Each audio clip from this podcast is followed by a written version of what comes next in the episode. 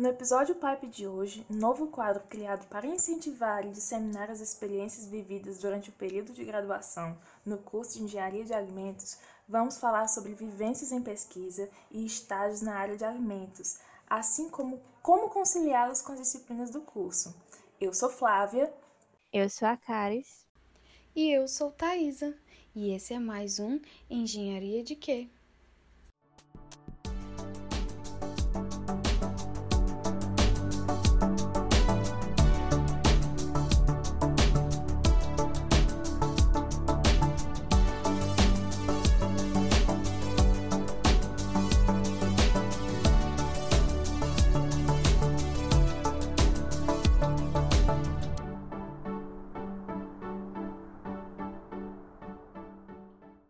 Temos como convidado para o episódio de hoje um formando no curso de Engenharia de Alimentos da UFC, William Araújo. Com um currículo rico em experiências, foi técnico em agroindústria, já participou da bolsa no Laboratório de Embalagens de Alimentos na Embrapa Agroindústria Tropical, foi monitor e já fez estágios em controle e gestão da qualidade. Atualmente é assistente da qualidade na Positive Brands. É um prazer recebê-lo aqui, William. Nos conte um pouco sobre você.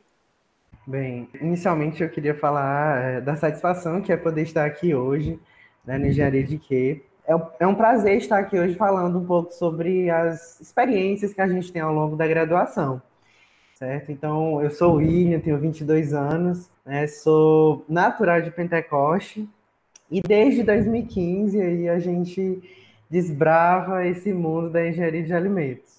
Bom, William, você é técnico em agroindústria. Foi essa a razão para escolher a engenharia de alimentos? Sim, é, é, essa foi a razão pela qual eu escolhi a engenharia de alimentos, né? Porque é, ao longo do curso técnico, digamos que eu fui muito influenciado positivamente.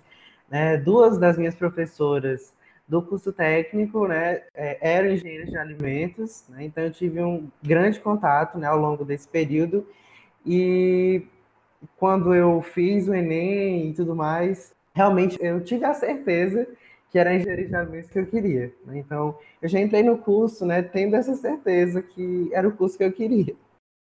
Bom, William, como você disse na sua apresentação, você trabalha com controle e gestão de qualidade há um tempo até considerável, trabalhando tanto no setor de serviços como na indústria. O que você acha da área? Quais são as principais dificuldades que você enfrenta e o que você mais gosta? Pronto, assim, falando um pouco, dando uma, uma contextualizada, né? Inicialmente, né, minha jornada assim entre ensino, pesquisa e extensão começou na Embrapa, né? A gente trabalhava com desenvolvimento de filmes e revestimentos comestíveis para alimentos, né? E quando eu entrei no curso, né, eu sabia que eu tinha necessidade de passar pelas várias áreas da engenharia de alimentos, né? Então, é, no final de 2018, eu decidi né, é, iniciar no controle de qualidade. Eu iniciei no controle de qualidade em supermercado, né, em serviços de alimentação. Para mim foi uma experiência assim ímpar, né? Você, eu estava começando nesse esse mundo, né, que é o controle de qualidade, que também tem seus desafios, né? Você está trabalhando ali diariamente com pessoas que têm personalidades diferentes, né? Que é, a gente diariamente está produzindo é, o alimento que vai ser consumido pelas pessoas ao longo da, do dia, da semana. E trabalhar com controle de qualidade é você trabalhar com detalhes, né, que são muito importantes. Né? Tem suas dificuldades, mas também é muito interessante você trabalhar com controle de qualidade, principalmente serviço de alimentação, porque você vê é, as pequenas coisas somarem para formar o todo sabe? Você vê é, é, aquele colaborador que lhe ajuda, que pergunta, que tira as dúvidas, né? Que realmente quer colaborar com, com o processo todo. Então, assim, para nós, é, engenheiros de alimentos, informação, quase, quase se formando, a gente ter essa experiência é, ao longo da graduação é muito é, rica né? até para a gente mesmo como é, um desenvolvimento profissional, um desenvolvimento pessoal mesmo. Depois que eu tive a oportunidade de trabalhar com o controle de qualidade, de fato, né, no início de 2019, eu tive a oportunidade de trabalhar com a gestão da qualidade. Né? a gestão da qualidade, ela compreende o controle de qualidade e a garantia da qualidade. Tive a oportunidade de estagiar numa indústria de beneficiamento de castanha de caju, né? E essa indústria é aqui em Fortaleza e ela se destaca, né, pela qualidade dos seus produtos, né? Se destaca também internacionalmente porque é, maior parte da produção dessa indústria é para exportação, certo?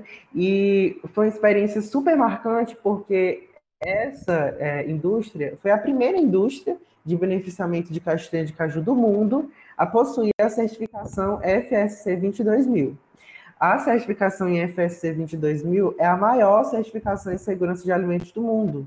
Então, a gente ter essa oportunidade de estar ali trabalhando diariamente com o sistema de gestão, né, e ver na prática como a indústria é, se estabelece, os processos, as rotinas, as auditorias, né, então foi algo assim muito marcante e muito do que eu construí e do que eu pude aprender até hoje, né, eu devo a essa experiência. Em seguida, eu fui estagiário numa empresa de produtos vegetais, pastas, snacks, comercialização de nozes, bebidas vegetais de um modo geral. E fui efetivado, né? Atualmente eu trabalho nessa empresa, né? E é uma empresa que se destaca, né, no segmento de bebidas vegetais, sendo a, a empresa que vende mais nesse segmento, né? Que comercializa mais produtos de origem vegetal no Brasil hoje em dia.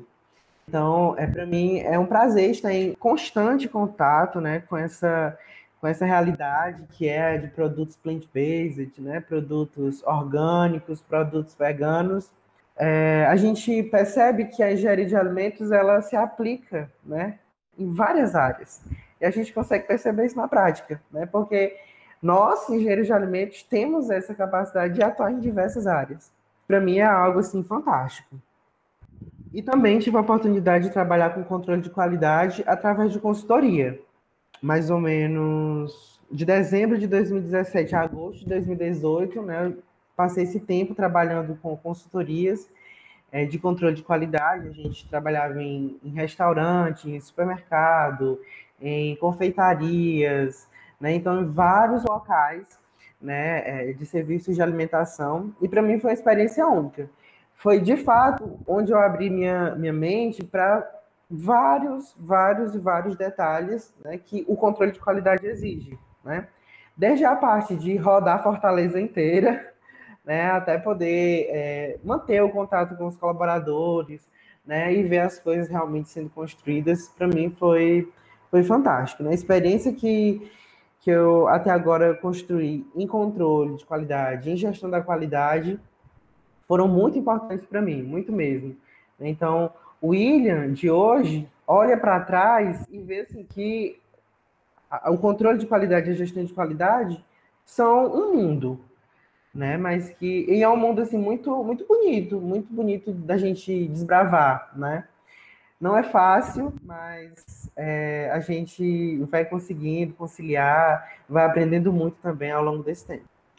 Que legal poder escutar todas as experiências que você teve. Recentemente eu fiz o curso de BPF e a PPCC, então realmente escutei muito disso na teoria, né? E poder escutar você falando isso como foi na prática é muito legal. Sim. E agora falando sobre você está no último semestre do seu curso e como é que estão as coisas, como é que está a questão do trabalho, você está falando aí da empresa, né, que você está trabalhando hoje. Como Sim. tá sendo fazer o TCC? Como tá sendo corrido? Como é que tá? Conta pra gente um pouco. Pronto. É... Assim, realmente tô, estou trabalhando em tempo integral, né? E, e, o TCC eu apresentei no final de 2019. Foi, porque assim, é, o curso, né, é um dos pré-requisitos do TCC são duas disciplinas, né, atualmente, e como eu já tinha feito essas duas disciplinas, eu coloquei o, o TCC, né, é, aproveitei também uma parte do trabalho que eu havia desenvolvido na Embrapa, né, e pude apresentar como meu trabalho de conclusão de curso, né, então, assim, foi antes da pandemia, a gente não jamais imaginaria que tudo é, estaria como está hoje, né, então, assim, é, o meu trabalho de TCC foi é, o desenvolvimento né, de um filme é, né, biodegradável à base de mucilagem de quiabo e amido de milho para aplicação em alimentos. Né? Então, fez parte de um grande trabalho que a gente fez na Embrapa. É, ao longo do período que eu passei na Embrapa, passei três anos estagiando no laboratório de embalagens. Né? Então, nesses três anos, né, que foi de julho de 2015 a agosto de 2018, é, a gente trabalhou com o desenvolvimento de filmes e revestimentos, né, comestíveis e biodegradáveis para aplicação em alimentos. Né? Então, a gente utilizava de materiais, é, de matérias-primas da biodiversidade, né, para estar desenvolvendo é, esses, esses filmes e esses revestimentos. Né? Então, ao longo desse tempo, como eu falei, amido de milho, a mucilagem do quiabo, quitosana, cera de carnaúba. Então, assim, vários e vários, várias e várias matérias-primas que a gente teve a oportunidade de trabalhar. Né? No finalzinho, a gente trabalhou com revestimento para aplicação em várias frutas, para melão, para banana. A gente utilizava alguns antifúngicos né, para tentar reduzir é, e impedir realmente o desenvolvimento de alguns fungos que são bem característicos em frutas, né? E a gente conseguiu ótimos resultados e quase no finalzinho, a gente também teve a oportunidade de trabalhar com o desenvolvimento de microcápsulas né, biopoliméricas, utilizadas para o carreamento de substâncias bioativas, né, com, com propriedades né, muito importantes, né, principalmente por representarem, por serem, né, terem um, um potencial para ajudar na saúde das pessoas que consumiam. Né. Então, é, quando eu saí da Embrapa, né, foi para mim tomar a decisão de sair da Embrapa e desbravar as outras áreas da engenharia de alimentos, para mim foi difícil tomar essa decisão, né? Porque eu gostava muito daquilo, né? Gosto muito da pesquisa ainda, é, é inegável isso. E você sair de um lugar que você se sente bem, que você gosta de estar, é difícil. Né? Mas eu sabia que, como engenheiro de alimentos, eu precisava ter outras experiências. Né? Então, fui muito incentivado pela minha orientadora, né, que é a doutora Socorro Bastos, inclusive ela já até gravou aqui também para o Engenharia de Quê. É, então, uma, uma referência né, de profissional para mim, e ela me incentivou bastante desbravar as outras áreas da engenharia de alimentos. Né? Então, foi quando de fato eu decidi sair um pouquinho da pesquisa e ir para as outras áreas. Assim, a gente sai da pesquisa, mas a pesquisa não sai da gente. A gente ainda continua fazendo alguns trabalhos, escrevendo alguns artigos, né? E nesse período de Embrapa, de pesquisa, de filme, de revestimento, a gente teve grandes oportunidades, né? Seja de escrever artigos para publicação em periódicos internacionais de alto impacto, né? Os conhecidos e famosos artigos A1, para o depósito de patentes, né? A gente também é, fez o depósito de algumas patentes né, e chegou a, a, já tratar em alguns momentos sobre o licenciamento dessas patentes em parceria com algumas indústrias, né, e assim, foram oportunidades incríveis, incríveis, que eu vou levar realmente comigo para sempre. William, deu para perceber que você tem um currículo enorme ainda como graduando no curso de Engenharia de Alimentos. Eu queria te perguntar o que te levou a buscar por tantas experiências e qual a importância dessas de, do aluno buscar essas oportunidades dentro da universidade e também fora dela? Uhum. É, assim, quando eu estava no ensino médio, né, eu escutava muito as pessoas falando que a universidade era um mundo, né? E aí, é, quando eu cheguei de fato na UFC, eu não tinha noção que o mundo é tão grande, né? Podemos dizer assim. E quando eu cheguei no laboratório, né, na Embrapa, eu tive um contato com muitos profissionais, assim, muitos engenheiros de alimentos já formados, que estavam no mestrado, estavam no doutorado, e outros também na graduação ainda. E eu recebi muitas dicas muito boas, sabe? Muitas dicas positivas sobre o curso, sobre a graduação, sobre disciplinas, né? E a principal dica que eu recebi foi: conheça várias áreas da engenharia de alimentos né? Para você saber se você vai querer, se você vai gostar, se você não vai gostar, qual área você se identifica mais, qual área você se identifica menos, porque você só vai poder dizer isso se você vivenciar. Né? Às vezes a gente escuta muito, ah, mas porque aquela pessoa falou que não gosta daquela área, né? Será que eu também vou gostar? Então a gente só vai saber se a gente for, né? se a gente testar, se a gente vivenciar os desafios, né? Então é, o que me levou a ter a procurar essas várias experiências foi realmente esse conselho, né? E realmente essa certeza de que eu precisava sim ter esse contato, né? Então ter o contato com a, a, pesquisa logo no início, depois com a, a, o setor industrial, com a consultoria, com a monitoria, com a extensão. Também tive um período né, de contato com a extensão. Então, assim, foi algo incrível que, assim, soma muito, sabe? E uma coisa que eu sempre escutei no laboratório, das pessoas, de colegas, é de que a graduação, ela precisa ser vivida, né, pelo real sentido da palavra. Então, na universidade, a gente tem várias oportunidades, principalmente na universidade pública, né? Então, essas oportunidades, elas agregam muito, sabe? Elas somam muito no nosso desenvolvimento profissional, no nosso desenvolvimento pessoal mesmo. E o William de hoje, né, deve muito a essas experiências, né? Porque realmente foram o que me formaram. Bom, William, nós já conversamos um pouco sobre as suas experiências que você já teve na universidade.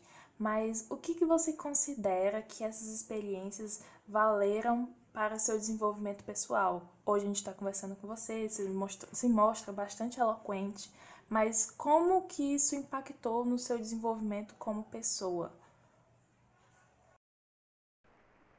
Pronto.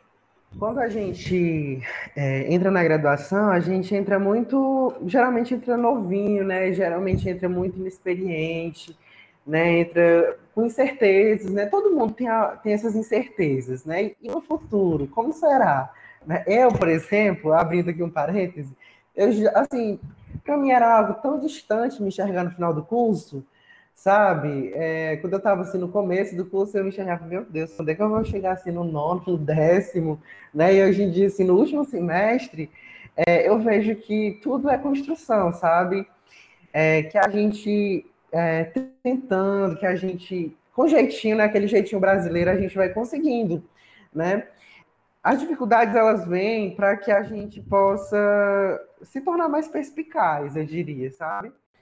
E tudo a gente vai construindo a partir dessas experiências que a gente tem. Uma experiência super marcante que eu tive, que me ajudou muito, assim, fora da universidade, digamos assim, é, que me ajudou é, na fala, na forma de falar, na forma de me expressar, digamos assim. Foi um projeto de extensão que eu participei, né, que é o PRESSE, né, que é o Programa de Estímulo à Cooperação na Escola, né, que anteriormente era vinculado à IDEA, né, que é a Escola Integrada de Desenvolvimento e Inovação Acadêmica, da UFC. Né. Então, no PRESSE, a gente trabalhava né, com projetos né, com crianças, com adolescentes, com idosos, né? Então a gente retornava, né, aos finais de semana, né, para nossa escola de origem, no caso eu e vários outros colegas, né, nós retornávamos para Pentecoste nos finais de semana e a gente desenvolvia projetos com a comunidade. Né? Então a gente trabalhava, eu particularmente, e outros colegas, a gente trabalhava com crianças. Né? Então a gente trabalhava com leitura, escrita, matemática, cidadania, né?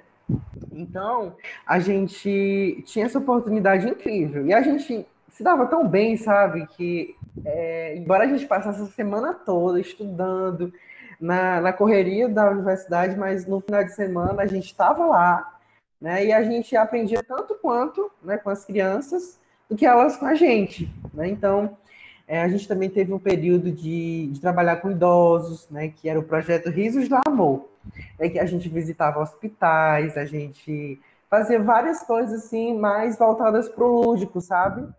E quando eu falo de extensão, eu falo no sentido real da palavra, que é a universidade chegar aonde ela precisa, né? A universidade chegar na comunidade, chegar nas pessoas que ainda não têm acesso à universidade. Né? Então, é um dos papéis né, da, da universidade é servir a comunidade. Né? Então, eu assim, me sinto extremamente feliz em ter, né, em ter tido essa oportunidade, porque realmente ela me ajudou muito. Né? É, além dessa, dessa parte universitária, além dessa parte acadêmica, me ajudou muito no desenvolvimento assim, pessoal mesmo. Que legal, muito bom saber dessas, desses novos projetos, né? Uhum. É, eu, particularmente, estou no começo do curso, estou no segundo semestre, então poder saber dessas experiências está sendo muito legal.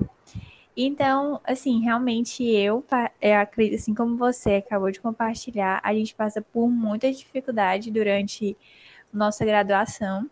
E eu queria saber como foi para você ter esse tempo de descoberta é, a partir das dificuldades que você teve durante o curso. Pronto. É... Foi algo assim que hoje em dia eu, eu olho para trás e me pergunto às vezes a gente faz, faz um pouco assim, vai no automático, sabe? Às vezes a gente vai muito inconsciente, né? É, vivenciando as coisas do dia a dia. Mas eu me lembro muito, assim, quando eu saí de casa, sabe? Porque eu saí de Pentecoste, eu me mudei para cá, eu tinha 16 anos, né? E você sair, mudar de cidade, iniciar um curso, você morar sozinho e você assumir algumas responsabilidades, né? é algo assim que, que mexe muito, né? Mexe muito com a gente. É, então, assim, ir descobrindo cada coisa, cada, cada momento, cada é, conquista, cada derrota também, cada queda que a gente vai tendo, foi muito importante, sabe? Assim, a gente fala muito da importância, mas é, tiveram suas dificuldades, sim, né? Por mim, quantas e quantas vezes né, eu quis estar em casa, quis estar com a minha família, e por decidir né, mesmo abdicar de alguns momentos em função de outros projetos, né, a gente foi tendo que fazer isso, né? Mas, é, eu, assim, eu sempre tive o apoio da minha família, sabe? É, do, do, meu pai, da minha mãe. Minha mãe era é sempre aquela pessoa que diz, não, vai, e, tipo assim, mete a cara mesmo, e se for para dar certo, vai dar tudo certo. E eu sentia muita confiança nisso, sabe? Porque ao mesmo tempo que ela dizia vai, eu sabia que se alguma coisa desse errado, eu poderia voltar e que estava tudo bem.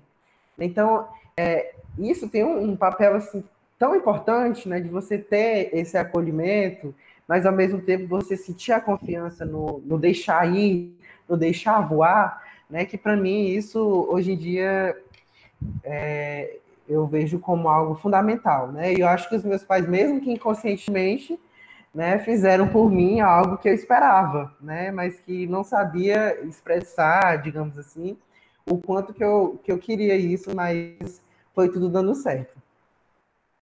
O nosso bate-papo tá muito legal, muito animado, muito dinâmico, mas agora eu gostaria de tocar num assunto muito delicado e muito importante nos dias de hoje a gente sabe que os cursos de engenharia não são cursos fáceis. E a gente sabe que são cursos com as maiores taxas de evasão. E são apontados algumas causas, como carga horária excessiva, barreira socioeconômica e outros. Mas os fatores mais citados são depressão e ansiedade. O que você pensa sobre isso? Você já vivenciou alguma coisa parecida ou bem próxima dessa realidade? É, assim, realmente é um assunto super delicado, né? E que é real, bem real, bem presente nas universidades, nos cursos.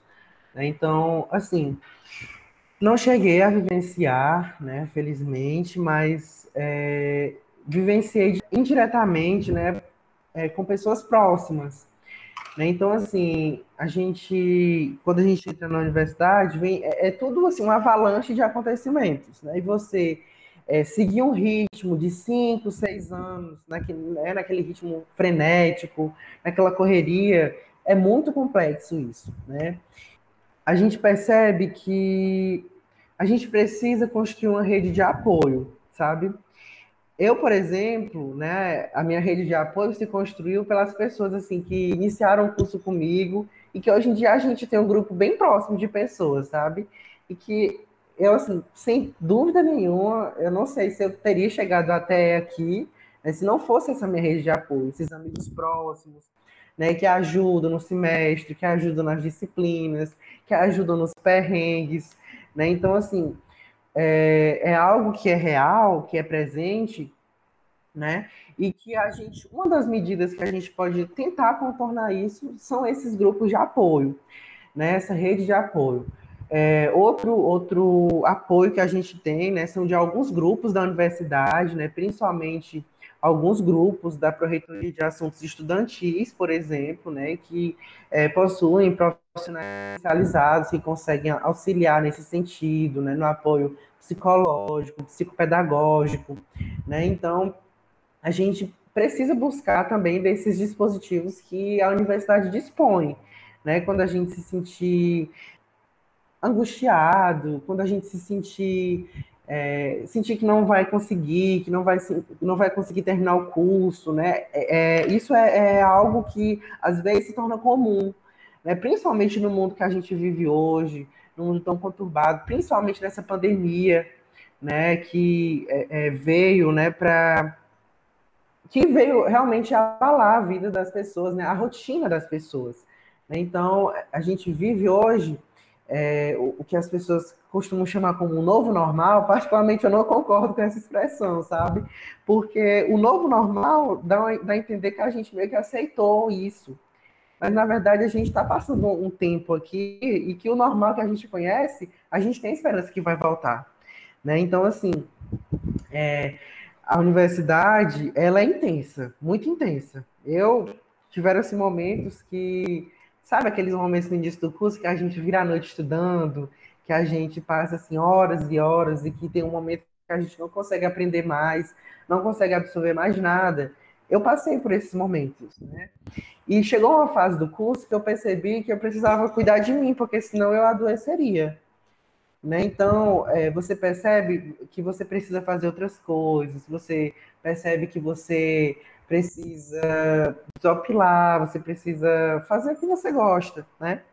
E claro, a gente também não pode romantizar isso como algo, ah, é normal que acontece, mas assim, é algo que a gente precisa estar atento, né? Que a gente precisa estar atento aos nossos amigos, né? Que também podem passar por isso e que a gente pode ser um ombro amigo, que a gente pode ser um apoio para aquela pessoa, né? Da gente realmente não perguntar como que a pessoa está, simplesmente por perguntar, mas assim, realmente com a intenção de ajudar, né? Então, isso faz toda a diferença nessa vida, nessa nossa vida de universitário, sabe?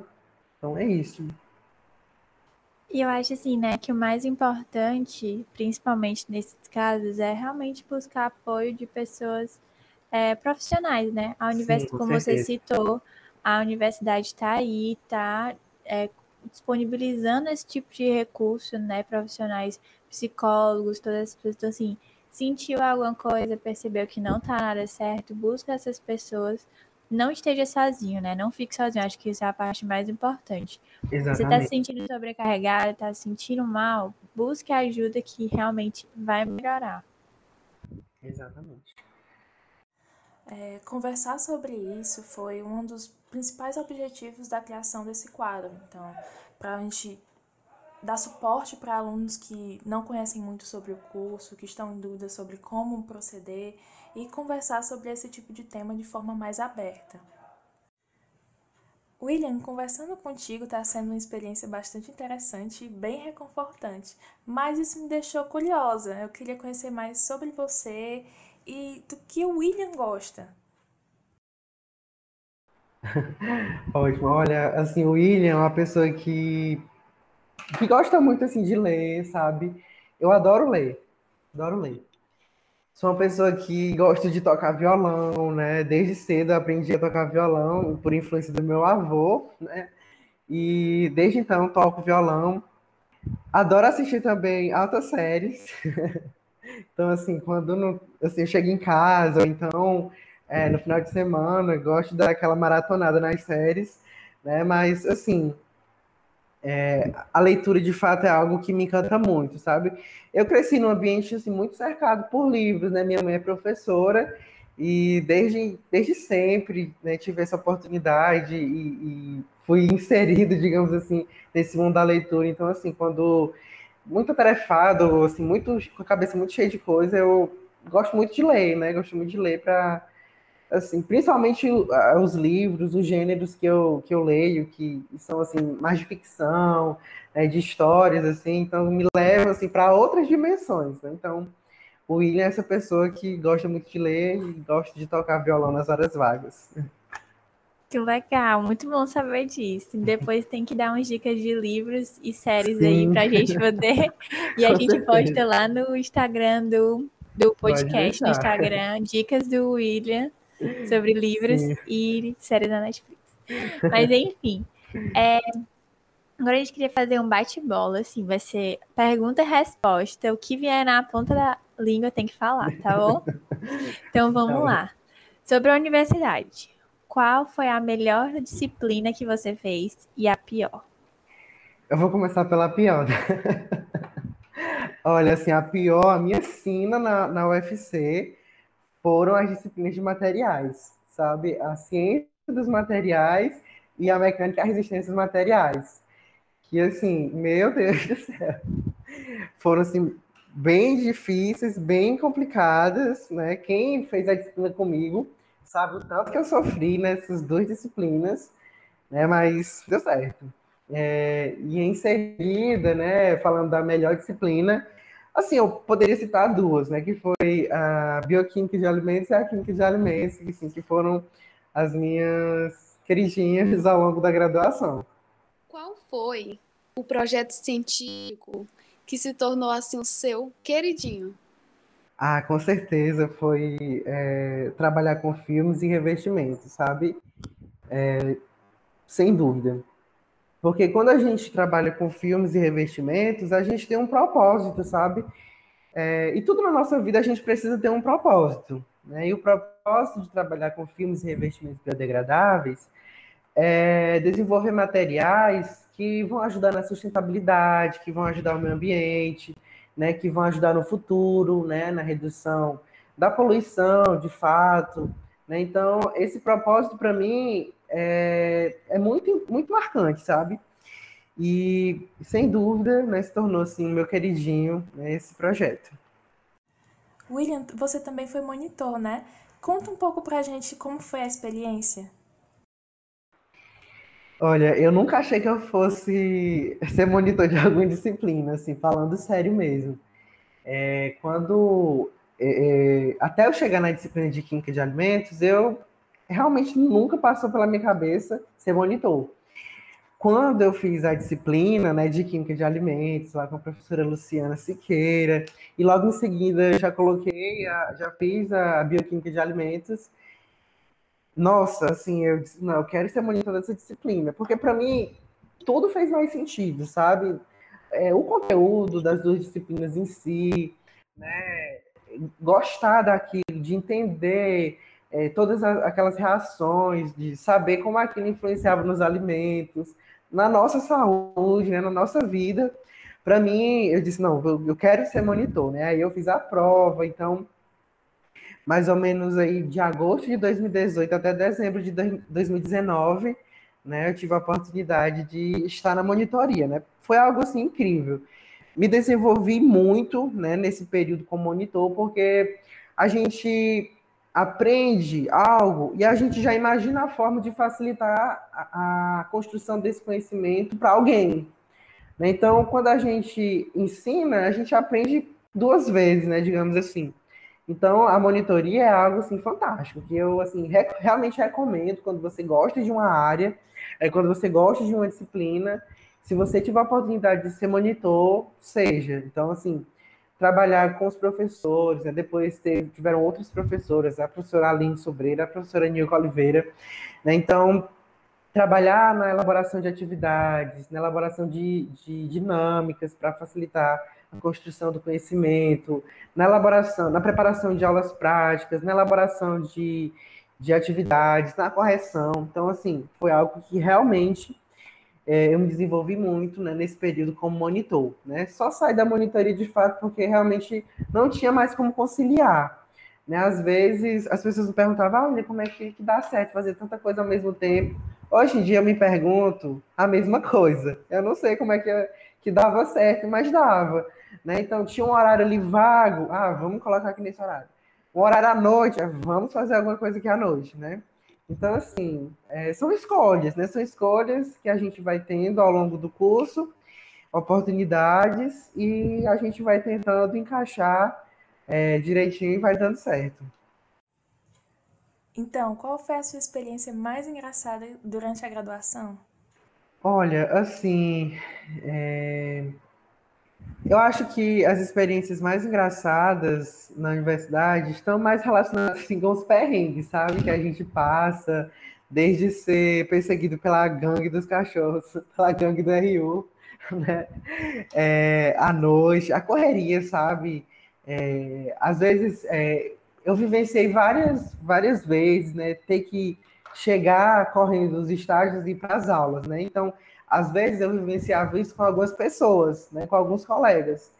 E a gente parava, assim, meia correria, a gente começava a rir, porque era assim, a gente dizia, meu Deus, como é que a gente faz isso, sabe? Assim, a gente chega assim, esbaforido, assim, da, da rua e, e sair correndo para as aulas assim, são experiências engraçadas, mas que ao mesmo tempo ensinam muito, sabe? E, assim, não posso dizer que eu passei por muitos perrengues, assim, não passei, mas essas poucas experiências que, que a gente vai tendo são bem marcantes. É, os cachorros da Rio já foram citados aqui no podcast algumas vezes. bem famosos, bem famosos. É.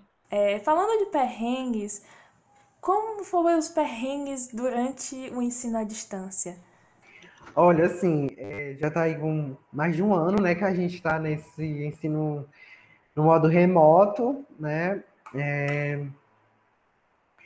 Acho que o maior perrengue assim, que tive foi, assim, em alguns momentos eu precisava estar assim, realmente no chão de fábrica, né, acompanhando alguma produção, acompanhando algum processo, e precisar estar numa aula, né? Então, é, às vezes era lá, andando mesmo na fábrica e lá no, com fone no ouvido, a, é, tentando participar da aula de alguma forma, né? Então, acho assim que você se sente um pouco onipresente, né? Você está assim em vários lugares ao mesmo tempo, né? E falando sobre isso também, eu falo da importância, né, da rede de apoio, né? Porque graças aos amigos que a gente tem nas disciplinas, a gente vai conseguindo levar isso de uma maneira. É, é, levando o fardo de uma maneira mais leve, sabe? Ter alguém na disciplina que lhe ajuda, né, com conteúdo, que lhe ajuda na hora da chamada, que lhe ajuda, assim, de um modo geral, é, é, é fantástico, assim, é necessário, é necessário. Então, o perrengue no EAD foi esse. Aí, assim, fazer a disciplina de desenho no EAD também foi para mim foi o auge da minha graduação, que eu vim fazer agora no final do curso, porque não encaixava em outros momentos, né? Mas é, deu certo. Agora, a última pergunta que eu queria saber. Você já tem várias experiências, eu acho que nessas três áreas. Então, eu queria saber, para você, se escolher um, tá? Pesquisa, ensino ou extensão? Essa pergunta é muito saia justa. Mas assim, não posso escolher duas, né? Mas eu escolheria pesquisa, né? É, muitos dos meus amigos falam, ah, Winnie, assim, tu deveria continuar na pesquisa e tudo mais. Na verdade, eu dei um tempo na pesquisa, mas como eu falei no início, você sai da pesquisa, mas, mas a pesquisa não sai de você, né? Dei esse, esse time aí na pesquisa, porque precisei vivenciar outras áreas da, da engenharia de alimentos. Mas, assim, tem um carinho especial pela pesquisa, né, realmente. Assim como eu tenho pelo ensino, né, desde a época da monitoria, né. Ah, William, mas assim, você não gosta da indústria? Gosto. Então, assim, a gente, eu, com essas áreas, digamos que eu vivo um poliamor, né, com essas áreas, porque a gente se identifica com um pouco de cada coisa, né? Então, acho que isso faz todo sentido, né? Principalmente para nossa área, que é uma área tão é, com uma, uma, variedade enorme de atuações, né? Então, é, é, é importante a gente ter essa familiaridade, né, e ter esse relacionamento positivo com essas áreas, né? Assim, pelo menos eu penso dessa forma. Que legal, ou seja, poder vivenciar um pouquinho de cada Um coisa é pouquinho de ótimo. cada coisa, exatamente. Muito bem, assim mesmo. William, a gente queria agradecer muito sua participação. Desejar, assim, muito sucesso, assim, mais sucesso ainda, né, para você na sua Obrigado. jornada, principalmente no final de- do curso. E se você tiver mais alguma coisinha, eu sei que você já falou bastante, já deu muitas dicas, mas se você tiver alguma coisa, assim, para desejar para as pessoas que estão fazendo, escutando nosso podcast e que estão fazendo o curso de engenharia de alimentos, se você tiver alguma coisa para falar para elas, pode falar agora. Sim. É, primeiro, eu gostaria também de agradecer a oportunidade de estar aqui. Adorei estar no Engenharia de Quê, né? Realmente uma oportunidade muito, muito rica, né? E muito singular na minha vida. Né? Então, assim, falando para as pessoas que estão chegando na engenharia de alimentos ou que estão nos semestres iniciais, né? Que porventura estejam indecisos, né, sobre o curso, sobre seguir ou não, sobre qual área se dedicar, né? A dica que eu dou é que a gente possa conversar mais, sabe? A gente possa conversar com professores, possa conversar com colegas, né? Inclusive essa essa iniciativa do Engenharia de Quê é algo assim fantástico, né? Porque nós dessa última grade, né, curricular da, da Engenharia de Alimentos, a gente já teve um contato maior com assim um curso, né? Pessoas, né, que cursaram o curso em outros anos, né, principalmente antes de 2015, não tiveram a mesma oportunidade, né, que começavam com disciplinas, né, mais é, o cálculo, a física, a química, e só depois ingressariam de fato nas disciplinas do curso, de fato. Né? Então a gente já tem um pouco mais essa oportunidade, né? Então assim, que a gente possa conversar mais com profissionais, né, com pessoas do final do curso, né, que a gente possa, de fato, é, aproveitar as oportunidades que aparecem, sabe? E para que a gente possa assumir essas oportunidades, a gente precisa se qualificar desde o início, né? A gente fazer os cursos, né, que são disponibilizados, né, no início da, da graduação, né, para que quando essas oportunidades elas é, quando elas aparecerem, a gente possa estar preparado para assumi-las, né? E aí, é, você, no decorrer do curso, a gente vai, vai descobrindo, né? Vai se descobrindo, né? Se eu vou gostar mais do, ensino, se eu vou gostar mais da pesquisa, se eu vou gostar mais é, da extensão, né? Se eu vou gostar mais da indústria, né? E algo que eu sempre falo, né? Que a gente precisa ser protagonista da nossa própria história, né? Nós, como engenheiros de alimentos, temos grandes oportunidades, sim. Né? E nós, como engenheiros de alimentos, somos, somos responsáveis por muitas coisas, incluindo a, a, produção de alimentos seguros. Né? Eu acho que esse é o maior objetivo do engenheiro de alimentos, é garantir a produção de alimentos seguros, né? principalmente no setor industrial. Nós temos uma grande responsabilidade hoje em dia, né? que é também de esclarecer né? muitos mitos né? que circundam aí em relação à indústria, em relação a alimentos processados, em relação à industrialização né, de alimentos. Nós, como engenheiros de alimentos, somos responsáveis por isso, né? E eu acho que a nossa, nossa profissão, ela se consolida no maior propósito, né? Que é de alimentar a vida, né? Nós, como engenheiros de alimentos, temos essa missão, esse propósito. Né? Parece muito clichê quando a gente fala que ah, engenharia de alimentos é importante porque as pessoas nunca vão deixar de se alimentar. Realmente é clichê falar disso, né? Mas as pessoas precisam se alimentar cada dia mais de, um produto que atenda às suas expectativas, que atenda às suas necessidades. Né? Então, nós somos capazes de trabalhar com isso, nós somos responsáveis por isso. Né? Então, é, complementando o que eu falei no início, né, gente, eu tive a oportunidade de entrar no curso já sabendo que era isso que eu realmente queria, mas eu sei que a maior parte das pessoas que ingressam na engenharia de alimentos ainda tem algumas dúvidas, né? Então, é, eu me sinto até um, um pouco na obrigação, assim, de, no dever, de estar, de estar falando mais sobre o curso, de estar falando mais sobre as experiências, né? Porque realmente elas são muito importantes para aquelas pessoas. Assim como eu recebi dicas no início da minha graduação, que outras pessoas também possam receber, né? E para concluir, eu gostaria de falar que todo mundo tem o seu tempo, né? A gente também não precisa fazer tudo porque outras pessoas fizeram. A gente também não precisa romantizar que ter um, uma semana, assim, um dia extremamente cheio é algo que é fácil. Não, não é.